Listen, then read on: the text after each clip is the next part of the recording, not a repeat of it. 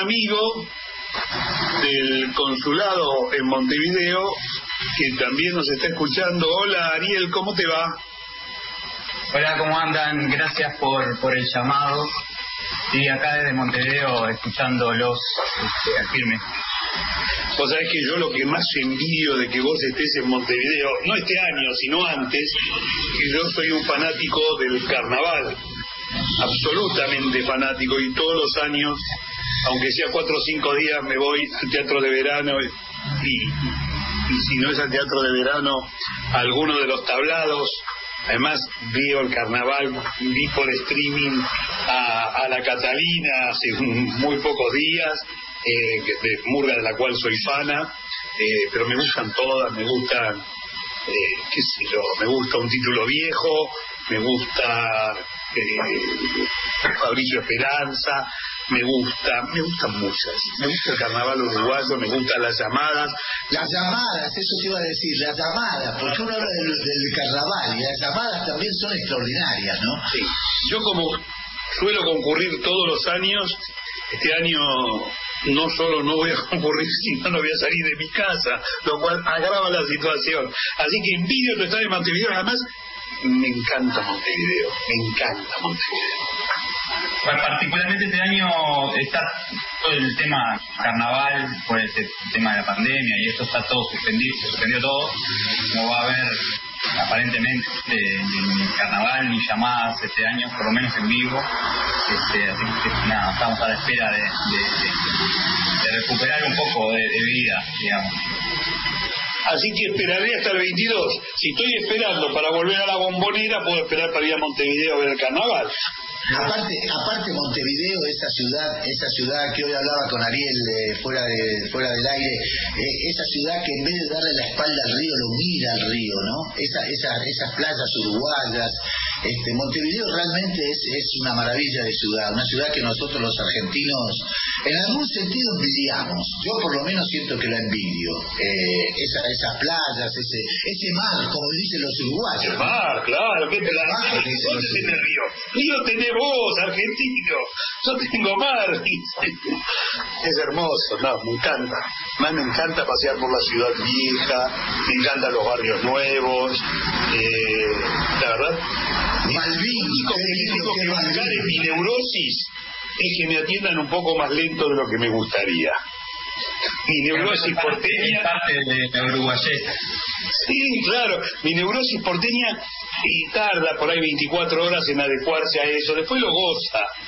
Pues, Hay que dejarse estar, hay que dejarse estar, hay que entrar con una filosofía un poco más zen y, y vivir un poco mejor, porque el tema, el tema es ese, ¿no? Que se vive un poco mejor en Montevideo. Y, y yo quería hacer una referencia, Héctor, vos hacías comentario recién del tema de que Guanchope Ávila habría dicho al término del partido, yo lo escuché ese no, lo reportaje. dijo, lo dijo, no habría Lo dijo, no, no, no, lo dijo, yo lo escuché en el reportaje. Contá qué fue lo que dijo y después vamos a hablar sobre eso. No, Guanchope cuando terminó el partido, además de, de demostrar lo simpático y lo honesto que es declarando, eh, a mí me impresionó, por ejemplo, todo lo que habló de sus lesiones. Impresionante. donde tiene cortados los dos aductores, donde al médico cuando, cuando le duele el puis, le dijo simplemente el puis se rompe, no, no, no se rompe. Entonces sigo jugando, se banca el dolor, se banca los tratamientos. La verdad que eso habla muy bien de él y habla muy bien de sus ganas de jugar en Boca. Esto es para destacar. Bueno, Guanchope, mientras contaba todo esto, contaba una cosa muy interesante, que es en el área, cuando tenés la pelota, el poder lo tiene el delantero. El Eso que es está increíble. pegado es el No que. El que está Que apurado es el defensor, Claro. el arquero. En el gol es impresionante como frena la pelota, hace que Torren, hace no, Torren espontáneamente se tira para tratar de cubrir, cambia de, de, de pie, la para con la zurda y define de derecha. O sea, realmente ahí demostró. Y además demostró lo que es Guanchope. En el penal se resbaló te pegó con las dos piernas al mismo tiempo al mejor estilo Palermo. años, ¿no? Al mejor estilo Palermo. Al mejor estilo al Palermo. estilo, al estilo Palermo. Para colmo, le el referí le contó, eso para que se tranquilizara, que si era gol no valía, porque ahora no vale, o sea, lo que Palermo hizo en su ve- alguna vez, hoy no vale el gol. Tiro libre indirecto para el equipo que defiendes, si vos le pegás con las dos piernas, aunque entre. Sí, sí, lo que, Esa que lo que digo, que ese reportaje que ahora vas a contar el final, revela la inteligencia, dos cosas interesantes, inteligencia y pasión por parte de Guanchope, ¿no? Muy inteligente. Eso es decir, yo tengo con la pelota dominada, el poder lo tengo yo, y justificó al que pasó de largo. Dijo, cualquiera pasa de largo, porque viene apurado ese, por eso yo le digo, cálmense antes de definir, que el poder lo tienen ustedes, el que entra al área con pelota dominada. Muy inteligente, muy honesto y muy pasional en el término de aguantarse. un tipo dice, tengo dos hernias, pero no me dejo vencer. Eh, ahora, cuando va a haber dos, eh, tres semanas de vacaciones, me voy a operar. O sea, y voy a aprovechar para recuperarme. O sea, realmente eh, un tipo increíble, un tipo que es muy simpático, que hace reír al plantel y que cuando él mismo reconoce que cuando llega y, y no, no está haciendo bromas o riéndose, los tipos dicen a Guanchope le pasa algo. Un tipo que tuvo un problema personal muy serio, porque se suicidó su hermano hace unos meses. Él mismo dijo que su hermano era adicto, que eso lo puso muy mal a él y puso obviamente muy mal a sus viejos. Bueno, en ese reportaje realmente maravilloso, larguísimo, tardísimo, en la cancha, o sea, con la mejor eh, onda de Guanchope, eh, dijo que había intercambiado la camiseta con con un jugador brasileño, con el negro Mariño, al cual conocía, y que se había pedido otro, pero se le había dado a Mariño, al cual conocía. No nos olvidemos que Juan Chope viene a Boca después de jugar en Brasil. Bueno, esto ha servido para un show verdaderamente vergonzoso por parte del Santos, show que había empezado con eh, que Santos tenía dos jugadores con COVID, el arquero y uno de los defensores suplentes, que no entró. Eh, lo raro que fue que el Santos hiciera eh, el entretiempo dentro del campo de juego y no yendo al vestuario. Lo raro que nunca se sentó el arquero, siempre permaneció parado y alejado del resto de los jugadores, pero eso serían suposiciones si estaba ya contagiado de COVID o no.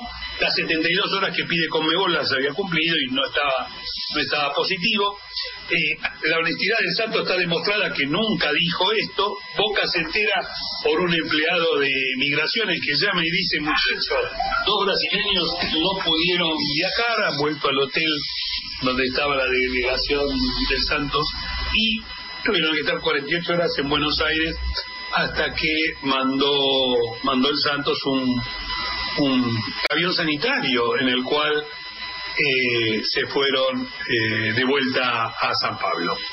Bueno, ahora en este clima que está creando, donde el, donde el director técnico dice yo no uso el COVID porque murió mi cuñado, pero boca y boca y boca, están volviendo esas viejas prácticas, quiero aclarar que Boca es el club más ganador de la Argentina en Brasil, esas viejas prácticas que en Brasil apedreaban los micros, eso nos ha pasado siempre, los hoteles en realidad, salvo la última vez que fue Boca, que nos dejaron que dijeron que estábamos en el primer cuerpo de un hotel y en realidad la delegación estaba en el segundo.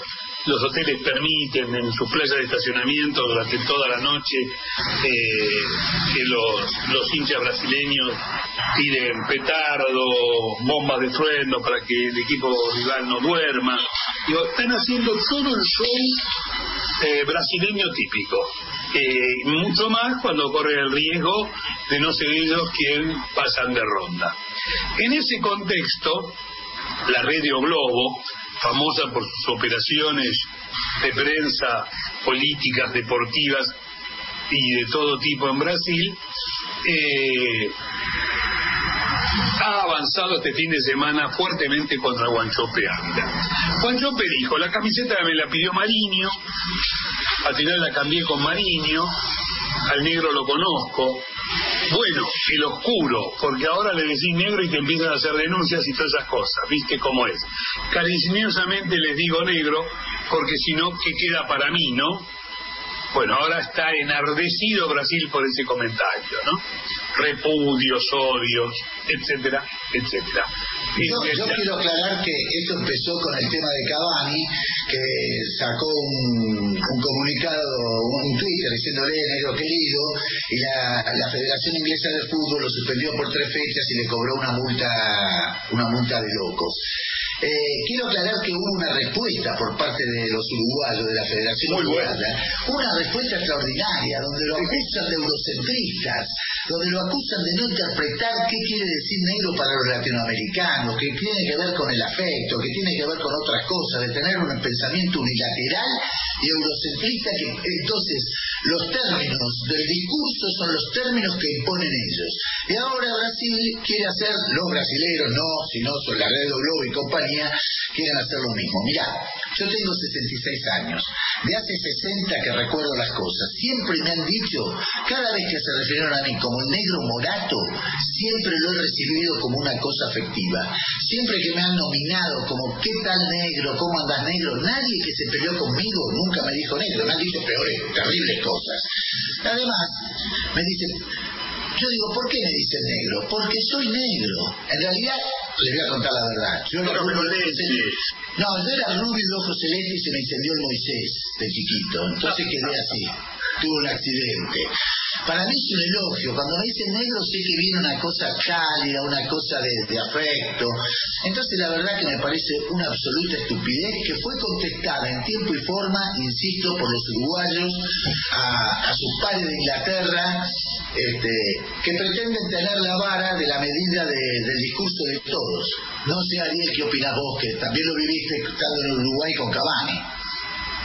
Sí, vimos la, situación, nos pareció totalmente, no, digo personal, no, totalmente ridículo, este, pero bueno, ya, ya sabemos cómo, cómo se manejan ellos allá y bueno, hay que cuidarse de lo que uno dice este, para llevarla razonablemente bien. Yo creo que sí. Demuestra el doble estándar moral, ¿no? No, yo creo que sí, pero también creo que hay que denunciarlo. Me parece que hay que denunciarlo, porque esa actitud de doble moral de quienes han sido históricamente racistas, de históricamente eh, discriminadores y que han marginado a partir de ese tipo de cuestión, no se pueden arrogar el derecho, fuera de contexto, de indicarnos cuál es el discurso que tenemos que decir nosotros. Tendremos que cuidarnos, Ariel, pero también cabe que denunciemos este tipo de situación, porque el discurso discurso, la palabra no es cualquier cosa. Es lo que nos puede identificar y hacer más seres humanos y más comprensivos. Con lo cual, cuando se tergiversa, como lo han tergiversado, en el caso de los ingleses y en el caso ahora de la red Globo, nosotros podremos cuidarnos, pero hay que decirlo y denunciarlo para que quede clara la cosa, ¿no? Sí, y empezamos por, ya que estamos en el exterior, sigamos con la Copa, después hablamos de la Diego Maradona. Y el partido contra el Santos del 0 a 0, eh, el Santos hizo una marca hombre a hombre más que interesante, no muy común en los equipos brasileños, eh, y nos fue bastante difícil eh, poder vulnerarla. Creo que mm, es cierto que ahora dicen que 0 a 0 es un buen resultado porque no tenés goles de, adversarios de local que con un empate 1-1 ya pasás, o, con cualquier empate de más de cero pasás, obviamente, eh, que si haces un gol el otro tiene que hacer dos. Yo entiendo todo eso, pero me pareció que volvimos a tener un, un equipo donde algunos jugadores estuvieron menos que los partidos anteriores, ¿no?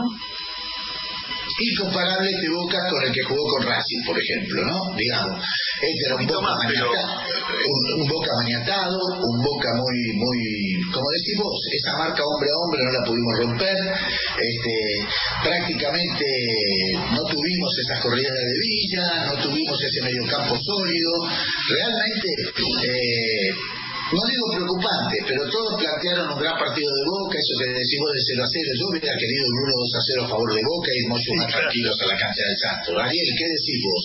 ¿Cómo viste el partido? Comparto, es preferible ganar siempre, ¿no? ¿Verdad?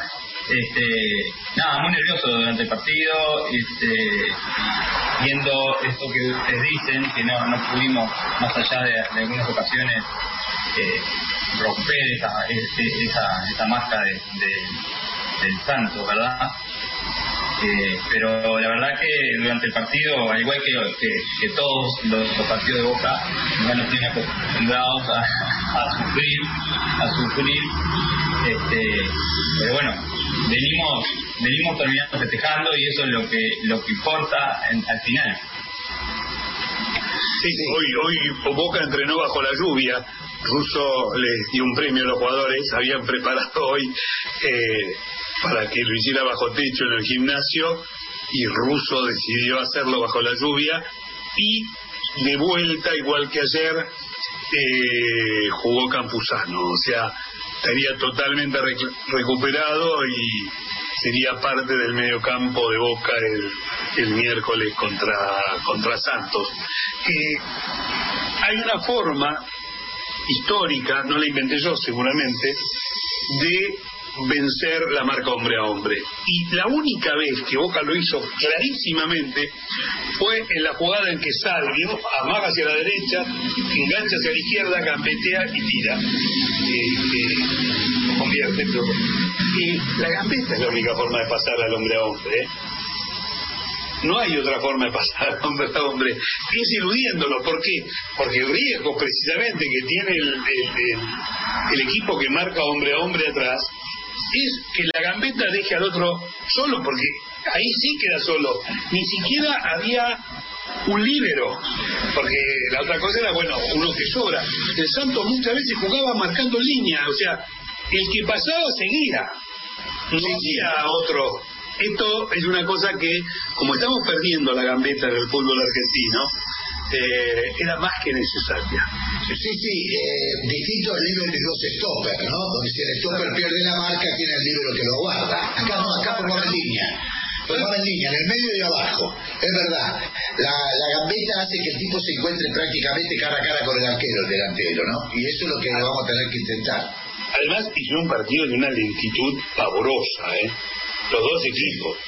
Boca tiene un tema que que cuando, la, cuando hay marca hombre a hombre, y muy hombre a hombre, porque del medio hacia atrás todo era así, la pelota cuando la tienen los dos centrales, además de pasarse entre ellos o al arquero o, a veces alguno de los laterales, eh, tiran la pelota a dividir, no tienen pase preciso. Entonces, tanto Licha López como el Cali Izquierdo tiene una tendencia a un pelotazo que es a dividir. Y no es Boca un equipo para captura de primera jugada o inclusive de segunda pelota. Me parece que eso hace a una limitación muy fuerte. Es preferible seguir por abajo y aguantar que mandar pelotazos que hacen que la pelota vuelva inmediatamente. Y la otra vez se fueron un poco los laterales. Cuando se fue Fabra, las dos veces que se fue, hubo medio gol. Creo que es el partido, creo que es el partido que lo he visto más retenido a Fabra de los últimos partidos. El que más lo he visto Fue dos veces y generó peligro. eh, ¿qué, ¿qué visión tenés del partido que viene, Ariel? Ahora en Brasil, mira, eh, el 0 a 0, después de, haber terminado el 0 a 0, como dijeron ustedes, eh, es, lindo poder saber que haciendo un gol ya le complicás la vida, ¿no? Entonces, eh, no creo que ellos salgan a, a partido enseguida porque saben que Boca corre mucho y tiene jugadores que, que le puede complicar rápido, que jugadas rápidas, digamos, este, en el área de ellos. Eh, va a estar va a estar trabadito el partido y, estaría lindo salir a buscar el gol no ese golcito estaría a nosotros, a nosotros nos conviene el contragolpe ¿eh? sí sí claro, claro. nosotros tenemos muchos jugadores y con espacio cambia la cosa la cambia Villa sin duda pero la cambia también eh, Toro Salvio nosotros eh, eh, con espacios, o sea, nosotros nos vendría perfecto el contragolpe. Decir que Boca es un equipo tan grande que el 90% de los partidos los otros se van a defender, pero si no de contragolpe, Boca es mucho más contundente que cuando nosotros se plantan atrás. Sí, sí, sí, sí. Eso, que nosotros nos vendría bien hacer un gol, obviamente, porque eso sí nos liberaría espacios. Pero de todas maneras yo creo que Boca va a volver al ruso style, muy prolijito, de la mitad de la cancha para atrás ocupamos todos los espacios. Juega el pulpo, juega el. Y la diferencia entre la concepción de Russo y la concepción del técnico del Santos es clarita. Russo cree, como creo yo, que el fútbol es un juego de espacios, adelante y atrás. O sea, si yo cubro los espacios, el otro es muy difícil que me lastime, y si yo voy al espacio liberado, es muy fácil que yo lastime. Es exactamente lo importante la marca hombre a hombre. Va a jugar el pulpo, va a jugar el pulpo. ¿Vos creés que juega Campuzano, el pulpo? ¿Sí? Mm, yo creo que juega Campuzano. Capaldo. Sí, Capaldo. El otro día contra Argentino, Capaldo demostró una vez más que eh, no da un pase, yo no voy a ceder en mi crítica, no da un pase a cinco metros bien. Eh, no hay nadie que corra como Capaldo, no hay nadie que vaya arriba como Capaldo, no hay nadie que pueda salir a marcar adelante y volver. Porque el problema de salir a marcar adelante es quedar pagando, obviamente. Eh, Capaldo tiene muchos pulmones, yo creo que Capaldo el día que se tranquilice un poco y no elija correr en todas, y esa capacidad de llegada la convierta en buena definición, es un jugador de otro planeta. Escuchame, Creo que jugar Capaldo yo. Bueno, vamos, vamos ahora a una pausa y después vamos a hablar con Ariel las actividades del, Vamos a hablar del del consulado. Vamos a hablar del consulado, que para eso lo tenemos, además de para opinar de fútbol. Así que le avisamos al operador, vamos a una pausa y cuando volvemos vamos a hablar del consulado en Uruguay. ¿Cómo es eso de ser de Boca en Uruguay, en Montevideo? No debe ser fácil eso, ¿no? Bueno, ahora nos va a contar Ariel.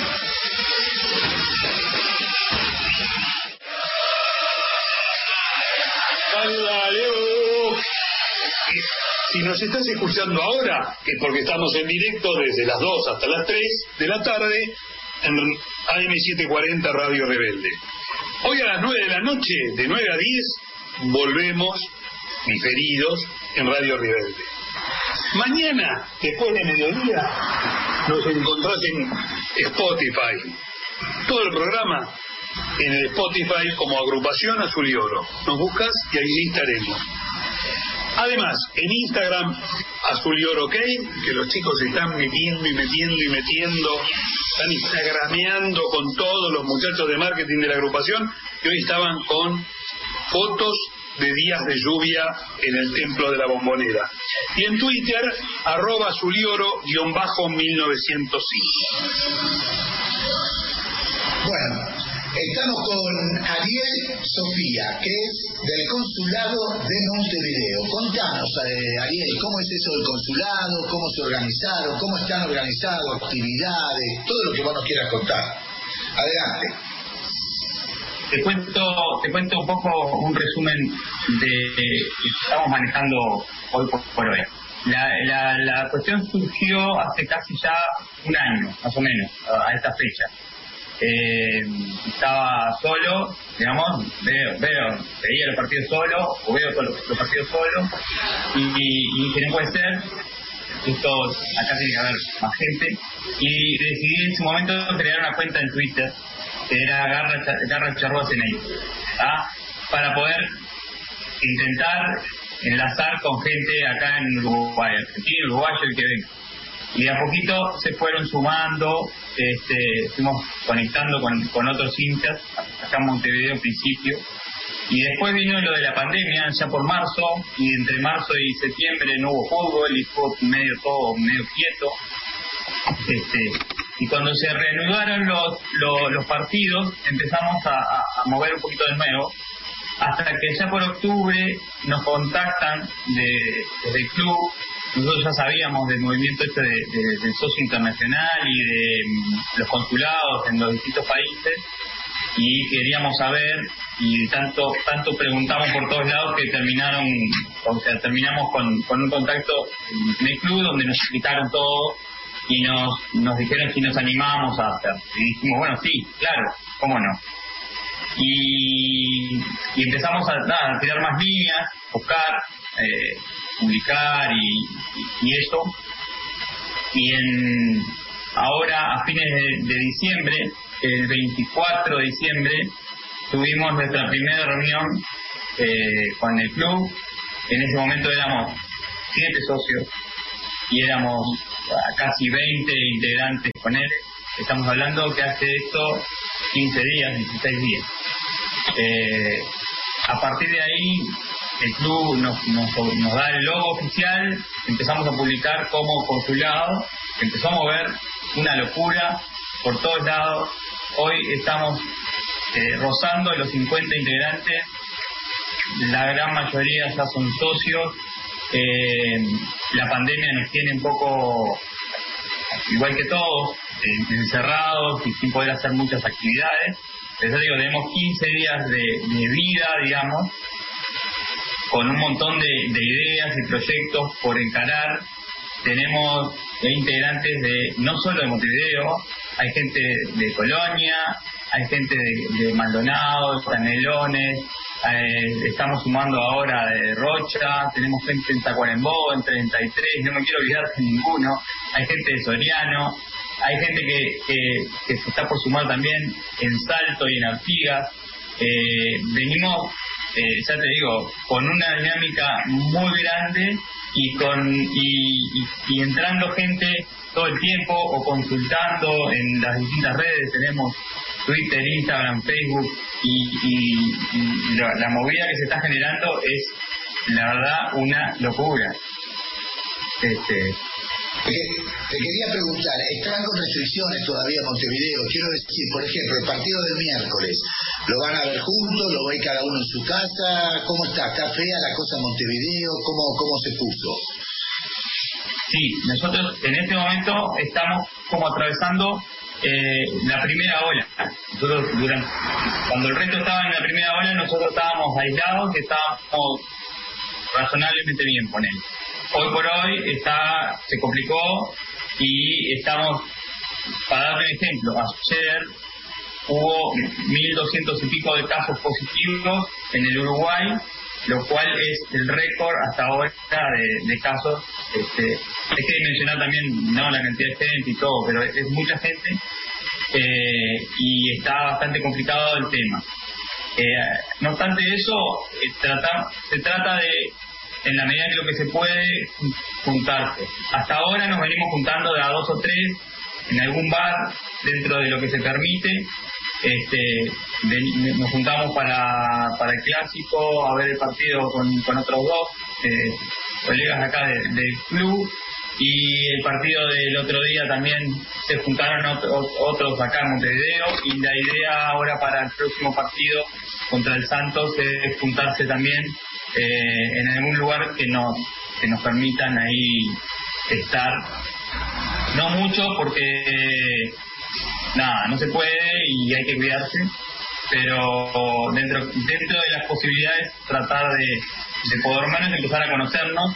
Sí nos conocemos, nos estamos conociendo virtualmente, eh, hacemos reuniones semanales, tenemos ya conformada una comisión directiva eh, que nos reunimos semanalmente y, debatimos temas y, y, estas cosas, digamos, y después tenemos un grupo en, de WhatsApp que es una locura, que tiene, ya te digo, casi 50 personas, que te extrañas y tenés 200 mensajes de, de gente, ya te digo, gente con muchas ganas, gente que, que, que como yo hace un año estaba solo mirando el partido y que ahora, si bien no nos podemos juntar como pretenderíamos, sí podemos compartir, podemos dar nuestras opiniones en, ese grupo y, y, empezar de a poco a, formar eh, un, un consulado, como ahora se le llama,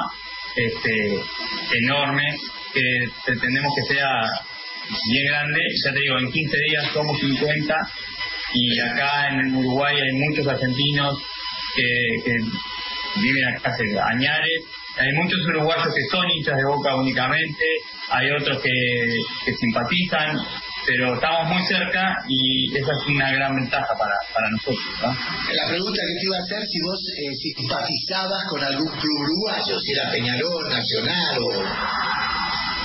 Yo, soy argentino, yo soy argentino, vivo acá desde que tengo uso de razón, eh, pero todas, cada vez que tuve la posibilidad, de, cuando era chico, digamos, de, viajar en mis vacaciones a Buenos Aires.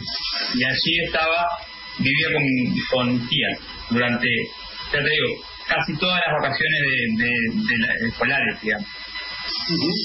Entonces, mi, tía mayor era hincha de boca y me inculcó esto que, tengo ahora. Eh, sí, acá tengo amigos de todos los cuadros he ido a, partidos, de, o sea, a mí me gusta el fútbol y, no puedo ir a ver a Boca por, la distancia. Acá cuando era chico iba a ver, iba a ver a Nacional, iba a ver a Peñarol, a Defensor, a Wander, el que me invitaba iba a ver. Yo acompaño. La pasión, pero ninguno te, te, te, generó más simpatía que otro. Que yo vivo en la Blanqueada, eh, a pasos del Parque Central y eso puede que sea más partidario, digamos, de uno que de otro. Esto es inevitable. Pero lo primero es vos, no hay otro. Eso pasa en todo el mundo. Eh, tenemos ya meses, casi vamos a cumplir un año de entrevistar a, distintos consulados de todo el mundo y es difícil ganarle a primero Boca. Eh, en realidad hasta ahora no le ganó nadie. O sea, todas las que entrevistamos en el mundo, inclusive algunos locales, ¿no? Eh, que inclusive no hablan ni bien el español y son solo de Boca. Nos pasó en Milán, nos pasó en, en algún lugar de Holanda, nos pasó en, en Emiratos, creo que fue, o en alguno de esos. En Kuwait, En Kuwait. Eh, así que, bueno, contanos una, una, una anécdota tuya pareciera con Boca que, que, le parezca significativa en tu vida, Ariel. Oh, mira, yo te, contaba de mi tía y, y, respecto a eso, siempre que me preguntan o, o no sé, o, o quesos de boca, ¿no? Siempre, porque acá te preguntan, ¿no? De Boca y de cuál más, ¿no? Y, y ahora que lo nombré, y cuando a, la casa de ella, allá en Buenos Aires, ella tiene además, mi, además mi papá, dos hermanos más, y, tengo un primo allá en Buenos Aires que también de Boca, y ella tenía en su, en su mesa, en su, en su dormitorio, tenía por un lado la foto mía y de mi hermana del medio, porque en aquel momento la más no estaba, y en, en, otra foto tenía la foto de mi primo, y en el medio está el Diego con la camiseta de boca. Ella, Maradona era, un era su sobrino, y para nosotros, para, para, para mí, él fue mi primo durante toda la infancia. Y bueno, eh, Boca. Ya este, me, me pone la piel erizada de, de solo nombrarlo. Vos sabés que eso es lo que sentimos nosotros con Diego, ¿no? Lo sentimos un familiar. Eh, además de estar, estar afuera de, fuera de toda clasificación, fundamentalmente lo que sentíamos con Diego es eso, que es un familiar. La muerte del Diego implicó para muchos de los argentinos como la muerte de un familiar, de un primo querido, de una cuestión así. Formaba parte de nuestra familia y en particular, eso en los argentinos en general, y en particular para los de la familia Bostera, ¿no? Realmente lo sentíamos como un pariente. Eh, por eso fue tan doloroso, ¿no? La muerte de Diego. Sí, tal cual. Totalmente. así, sí lo sentimos todos. Yo creo que, que precisamente Diego va a ser eterno por eso, por un tema de proximidad, por un tema de sentirlo próximo, sentirlo eh, un tipo dando todo, todo por todo, en cada cosa que hizo dio todo, nunca se guardó nada.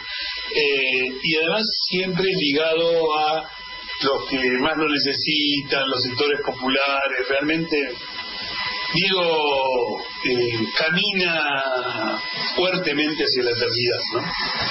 Eh, menos mal que no dijiste que se te pone la piel de esa basura. No, no, no, no, no, no. Dijo que se le erizaba la piel. Hay dos cosas que no me banco. Las que se te pone la piel de esa cosa horrible, asquerosa, y los que dicen que son primos. No tengo familiares en el fútbol. Y si los tengo, abjuro de ellos.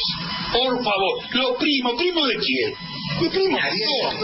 Ariel, aclaró, se me eriza la piel, dijo. Perfecto, por eso quiero, quiero rescatarlo, porque he escuchado a algunos decir esa atrocidad que me pone de la nuca, no de los pelos, porque no, no tengo muchos. Eh, quiero aclarar algunas cosas sobre el partido con Argentinos que nos dio el pase a la final contra Banfield el próximo domingo en San Juan. Todos dicen que es un gran tipo. Sí, ya sé, claro. Dicen que vive donde está viviendo vos ahora y te haces el salame. No sé para quién lo digo, ¿eh? Que le- al que le quepa el sallo que se lo ponga. Dicen que es un buena onda total, dicen que es un esforzado, dicen que es un solidario. Yo lo que digo es, dele el premio a la mejor persona, pero por favor, no juegues más, Emanuel, más. No juegues más en la primera de Boca. Empieza- O, o, cambias totalmente o no juegues. Y en el primer gol de Argentinos Juniors estabas apenas a 20 metros de tu marca. Digamos que era casi un hombre a hombre. No sé, lo ibas a agarrar con un lazo, no sé. Eh, en el segundo gol de Argentinos Juniors rechazaste a la entrada del área. Era para el otro lado más. Era para el lateral que se rechaza, no para el medio del área. Serás un gran tipo, más yo no te voy a bancar jugando en Boca. ¿Qué vas a hacer? Yo, los buenos tipos los quiero de amigos. En Boca quiero jugadores de fútbol. Sí, la verdad que más es un problema. Este, Boca ahora dicen que viene rojo, Héctor. Dicen que Podría ser, rojo. habría que ver si no le entusiasma a Europa, porque hoy me preocupa y me ocupan más los juveniles de Boca que los jugadores del universo. Y eso que veo fútbol ahora, creo que veo cualquier cosa por televisión. Eh, ¿Por qué digo esto? Porque nosotros económicamente no podemos competir absolutamente con nadie. Cuando vos te dicen que en Chile se gana más plata, en Brasil se gana más plata, en cualquier lado se gana más plata, vos empezás a decir, solo puede venir el que quiera cobrar esto. Y por eso me preocupa, por eso, por ejemplo, me encanta Alan Varela. Alan Varela, 19 años, me parece un potencial de jugador excepcional. Eh, marca, tiene disciplina táctica. Y además, a diferencia de mi amigo Capaldo, puede meter un pase de 30 metros sin asustarse, cosa que es muy importante para mí en alguien que juega al fútbol. Creo que Alan Varela es notablemente una aparición, lo es Capaldo sin duda. Vamos a ver qué pasa con, con el changuito. Eh, yo creo que eh, hay que mirar más a las inferiores que al exterior. Si Rojo tiene ganas de venir con un contrato de dos años con opción uno más, Boca ya le dijo cuánto le podía pagar. El Manchester United ya dijo que no, que no, que no seguía. O sea que ahora desde enero ya puede ir buscando club, porque el contrato le vence el 31 de junio. Bueno, me parece bárbaro, bienvenido Rojo sin duda, un jugador que tiene 30 años, que jugó en la selección, eh, puede jugar de lateral, puede jugar de central, más que bienvenido. Pero tengamos en cuenta que nosotros pagamos en pesos, no conseguimos los dólares directamente, así que eso hay que tenerlo en cuenta. Por eso me, me, me parece importante lo que está haciendo Russo de ir poniendo jugadores de inferiores en, en, los distintos partidos, haciéndolos entrar, irlos llevando. El otro que me parece muy buena aparición es Gastón Ávila. Eh, me hace cor- cor- acordar a lo que fue este pibe que hubo un partido en Boca y, y, se fue, lo vendimos, quiso irse. Eh, pero me parece que Gastón Ávila es otro muy interesante, muy interesante. Y, para mí, para jugar en Boca hay una cosa que es casi blanco-negro para un chico. Es si juega como si jugara siempre o se asusta. Si se asusta, no quiere decir que no vaya a triunfar, pero quiere decir que necesita por lo menos un año más de adecuación. No es fácil que se asusta, deje de asustarse en boca. El que entra y juega como si estuviera jugando, eh, como decía Riquelme, en el patio de su casa, y es muy probable que pueda andar. Y creo que es el caso de Ávila, es el caso sin duda de, de la Varela, es el caso de, de Capaldo, el que a mí me está generando dudas en los últimos partidos de los jóvenes que Boca está poniendo es Agustino Bando. Los últimos tres partidos que entró fue absolutamente intrascendente. Sí, eh, es un jugador que no ha demostrado en Boca todavía lo que lo mucho que se esperaba de él, sobre todo por todos los antecedentes, los técnicos de las inferiores, el propio ruso, todos tienen una gran expectativa en Obando, cosa que hasta ahora no ha cumplido. Hay que darle crédito, son muchachos jóvenes, hay problemas de adaptación, me parece que el crédito hay que dárselo, pero sí, totalmente. ¿Qué opinas de los chicos de Boca, Ariel? Estaba escuchando y, y, sí, hay que, hay, hay poco, como se dice por ahí, ¿no? pienso que esto de, la pandemia y que no haya que no haya público en, los distintos partidos puede puede que ayude también a que no se sientan tan presionados si quiere este, porque me imagino que no debe ser fácil estar ahí en la bombonera con toda la gente gritando este visto afuera es hermoso pero adentro de la cancha no es para cualquiera. Pues sabés que no, no había tenido en cuenta eso, Ariel, me parece una vuelta de tuerca más que interesante, porque no es lo mismo jugar con 40 personas presentes, aprovecho para decir, en la cancha de Argentinos Junior había más o menos unas 300 personas de la ilegalidad absoluta, dijémoslo pasar total, la AFA es bostera, menos mal, si no llega a ser bostera no sé qué hacemos. Eh, pero no debe ser lo mismo jugar con una cancha con, con unas pocas personas que jugar en una cancha de boca a full bombonera. Eh, copa. Sí, sí, tipo copa, eso ya es. Copa es con el delirio que nos ha agarrado por las copas. Ayer, ayer vi la era Bianchi. Entre otros placeres vi uno de mis arqueros preferidos de la historia de Boca, a Oscar Córdoba, a dejarle un penal al rasguñador Marcelo Gallardo, cosa que me dio mucho placer. Eh, quiero, quiero un párrafo, juro, no más de un minuto, para los abominables periodistas deportivos. El grado superior del asco dicen que es el vómito y ellos me lo están provocando. Después del partido contra Argentinos Junior me quedé viendo distintos canales de televisión eh, y los mismos tipos que decían que Russo era un hombre de 64 años, sin duda viejo, últimamente dirigiendo equipos chicos y más próximo al retiro que no, decían que Russo es uno de los mejores entrenadores de Argentina, ha demostrado que tiene más de mil partidos como director técnico. El panchiquismo me da asco. Los tipos que decían que Gallardo era el enviado de Dios a la tierra, ahora dicen que se equivoca cuando pone titulares, que se equivoca, como cuando pone suplentes, que además insulta a los líneas, o sea, que protesta todo, o sea, lo mismo que hizo siempre, pero ahora pasó de Dios a ser un abyecto diablo. La verdad, nunca lo quise a Gallardo, no tengo nada que ver con un equipo de la B, pero menos tengo que ver con el abyecto periodismo deportivo de la Argentina.